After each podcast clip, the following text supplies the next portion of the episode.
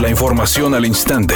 Grupo Radio Alegría presenta ABC Noticias. Información que transforma.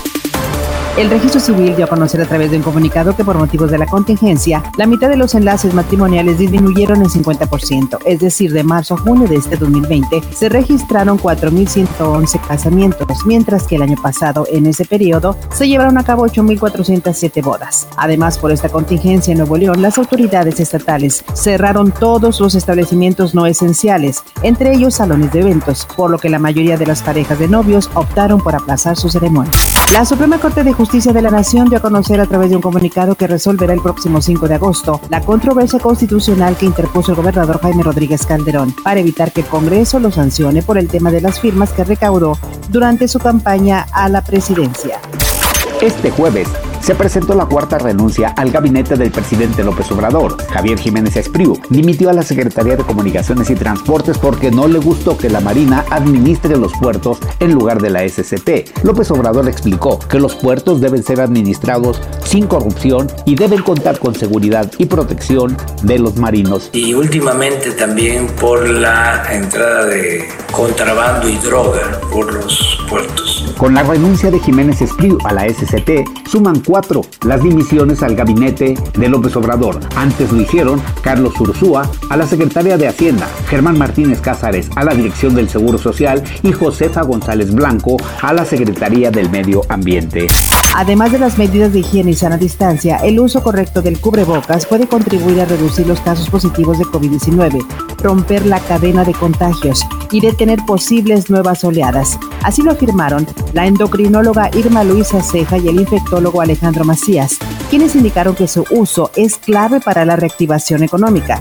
Por otra parte, los especialistas en medicina interna señalaron que si el cubrebocas no se utiliza de manera correcta, puede convertirse en un mecanismo de transmisión. Editorial ABC con Eduardo Garza. La ocupación de camas de hospital por pacientes con COVID-19 está llegando a su máxima capacidad en Nuevo León. Los respiradores artificiales no son suficientes. Ya la mayoría tenemos un familiar o un conocido cercano que tiene esta enfermedad y en muchos de los casos están graves. Son casi 900 muertos. Y aún así mucha gente anda en la calle sin necesidad, nada más porque se aburren en sus casas. No es un juego. Lamentablemente, el coronavirus está ganando la batalla. El director técnico brasileño Ricardo El Tuca Ferretti hoy cumple 10 años al frente de Tigres en la tercera etapa que dirige a la institución felina y esta sin duda ha sido la más fructífera al conquistar 5 ligas, una copa, 3 campeón de campeones y una Campeones Cup. El actor Mel Gibson mantuvo el secreto que dio positivo a COVID-19 en abril y que su caso fue lo suficientemente grave como para requerir ser hospitalizado. Él dio positivo en aquel entonces y pasó una semana en el hospital. Fue tratado con el medicamento Remdesivir mientras estaba en el hospital y ha dado resultados negativos en numerosas ocasiones desde entonces. Mel Gibson es la celebridad más reciente en dar a conocer su diagnóstico uniéndose a artistas como Idris Elba, Tom Hanks, Rita Wilson y Daniel Dae King.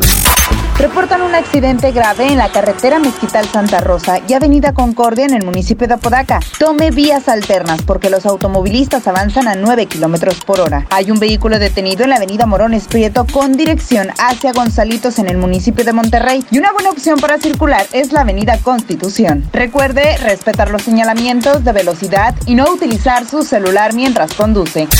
El pronóstico del tiempo para este viernes 24 de julio del 2020 es un día con escasa nubosidad. Se espera una temperatura máxima de 36 grados, una mínima de 24. Para mañana sábado 25 de julio se pronostica un día con presencia de nubosidad, una temperatura máxima de 34 grados y una mínima de 24. La temperatura actual en el centro de Monterrey 35 grados. ABC Noticias, información que transforma.